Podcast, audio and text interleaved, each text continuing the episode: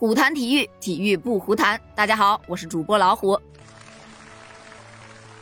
今天呢是十二月三日，在昨天，也就是北京时间十二月二日晚，在结束了为期十四天的封闭隔离观察之后，包括将帅在内的中国男足代表团，他们全体成员将于十二月二日分两批前往上海，继续自主观察七天。出发前一天的晚上。中国队为主帅李铁举办了一个道别会，这个就标志着李铁离开国足帅位已成定局啊！在昨天晚上，《人民日报》体育也是发文称，今天国足结束了在苏州的隔离，主教练李铁也道出了临别感言。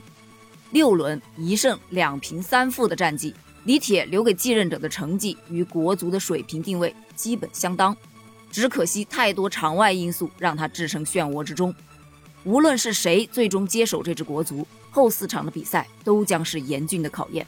期待国足新帅尽快水落石出，回应球迷关切。也希望国家队能在明年的四场比赛中努力争胜。逆境中的中国足球太需要用胜利振奋士气、聚拢人心了。在这场道别当中，李铁一方面向全队成员的辛苦付出以及对他本人工作的支持与配合表示了深深的感谢。另一方面呢，也鼓励着球队在后面的十二强赛比赛中能够再接再厉，勇往直前，并希望大家努力准备好后面的集训和比赛。其实这段话呀，按照字面的意思来解读的话，说明中国人民日报对李铁的成绩还是比较肯定的。你看他的带队成绩跟国足的实力没有太大的偏差，这本身就是一种肯定啊。而后面的这一句，只可惜太多场外因素让他置身漩涡当中。这句话当中的可惜，不就是表示，如果说没有打完澳大利亚比赛之后的那一系列风波，李铁很有可能将继续带完这十二强赛。但是不管怎么说呀，李铁的离开已经成了定局。那现在呀，球迷们讨论的最多的一个问题就是，是选土帅呢，还是选洋帅呢？但其实我觉得这应该不算是最大的问题。你首先得看有没有人愿意接，因为就我个人觉得的话，这应该属于一个烫手山芋吧，谁来谁背锅呀？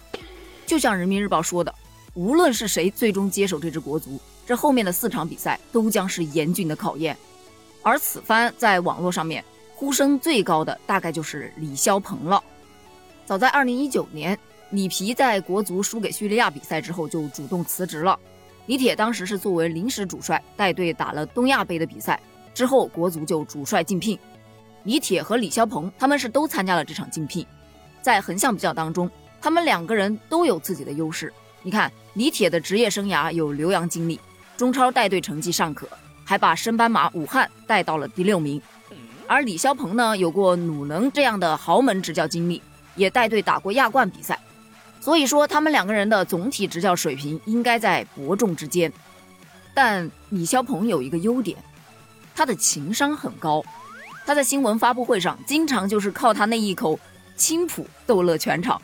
因此呢，有人建议啊，如果说选了李霄鹏的话，就给他配一些合适的外教团队，这样呢，或许可以弥补他的一些短板。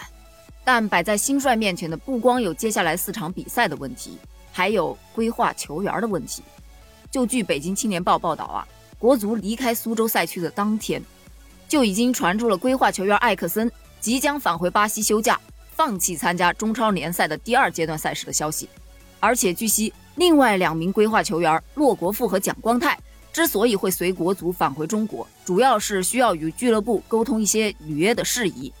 咱们也知道啊，现在各个足球俱乐部情况都不是特别好。那一旦他们所在的俱乐部受到现实因素的影响，比方说拖欠一下薪酬这样的事情，那这两人在中超重启前离开中国的可能性就很大了呀。所以，无论新帅是谁，都必须要想办法调整人员，这无疑又是一个比较大的挑战了。所以嘛，我前面就说到了，这真的是一个烫手山芋啊。那么，最终这个烫手山芋会到谁的手上呢？咱们就敬请期待一下吧。关于本期话题，你还有什么想聊的呢？欢迎在评论区给我留言哦，我们评论区见，拜拜。